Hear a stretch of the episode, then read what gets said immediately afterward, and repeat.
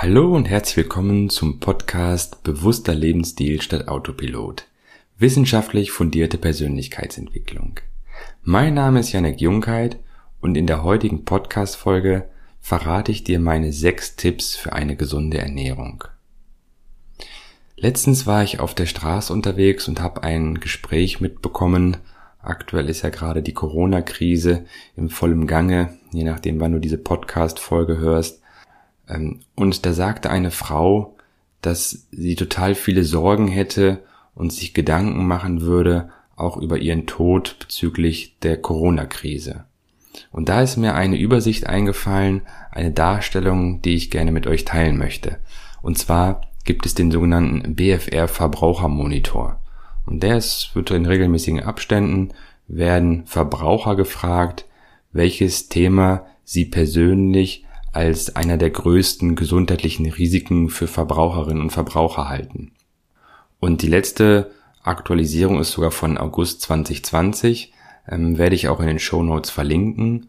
Und da haben gesagt 27 Prozent für den Coronavirus.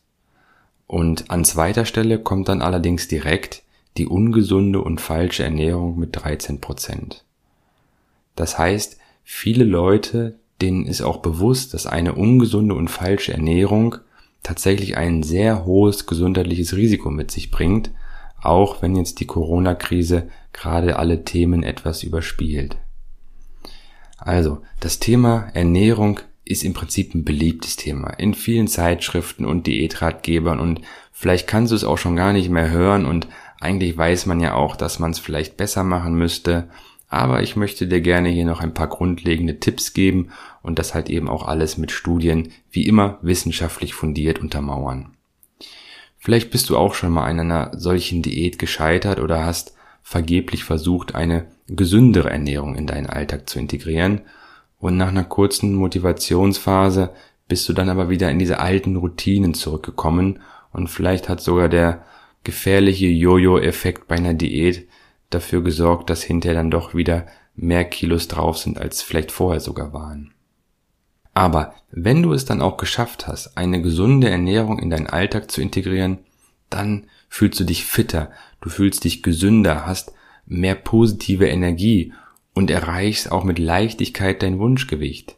Denn auch bei der gesunden Ernährung handelt es sich um eine sogenannte Schlüsselgewohnheit. Und Schlüsselgewohnheiten, denen folgen automatisch weitere positive Veränderungen, wie zum Beispiel Sport. Die WHO hat gesagt, dass bei allen großen Volkskrankheiten spielt eigentlich die Ernährung eine entscheidende Rolle. Und die WHO schätzt zum Beispiel, dass 80 Prozent der Herz-Kreislauf-Erkrankungen und Schlaganfälle, 80 Prozent der Fälle von Diabetes Typ 2 und sogar 40 Prozent der Krebsfälle durch eine gesunde Ernährung in Kombination mit ausreichend körperlicher Aktivität und der Verzicht auf Tabakkonsum vermieden werden können. Also nochmal, wenn wir uns nochmal erinnern, auch an die aktuelle Situation, was die Corona-Krise angeht, es gibt auch viele andere Faktoren, die ständig im Leben auch dazu führen, dass wir uns selber einem gewissen Risiko aussetzen. Ich möchte aber die Folge auch ganz gerne starten mit einem paar Statistiken, und zwar, was ist ein Durchschnittseuropäer an Lebensmittelmengen in seinem gesamten Leben? Ich fand die Zahlen einfach sehr interessant und möchte sie deswegen gerne mit dir teilen. Es sind drei gesamte Rinder, zehn Schweine, zwei Schafe, 2000 Fische, 10.000 Eier, 1000 Kilogramm Käse, 5000 Brote, 6000 Stücke Butter, und das alles verteilt auf etwa 100.000 Mahlzeiten. Doch jetzt frage ich dich mal kurz, was schätzt du, wie viele bewusste Entscheidungen triffst du am Tag bezogen auf das Thema Ernährung?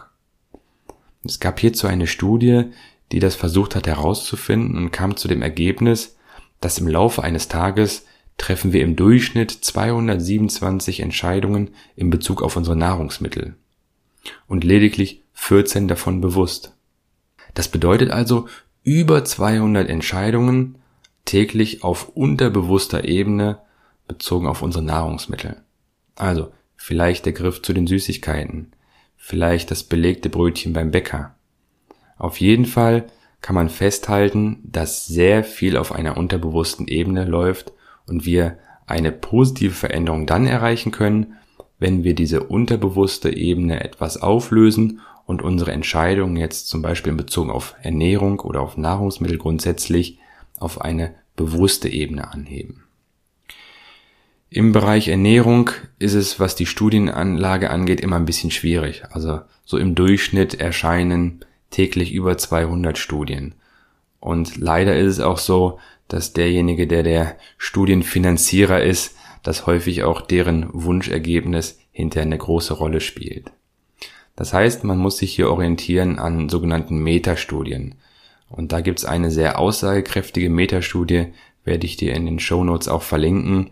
Die hat die Ergebnisse sämtlicher Meta-Analysen und Reviews zum Thema Ernährung und Gesundheit zwischen 1950 und 2013 ausgewertet.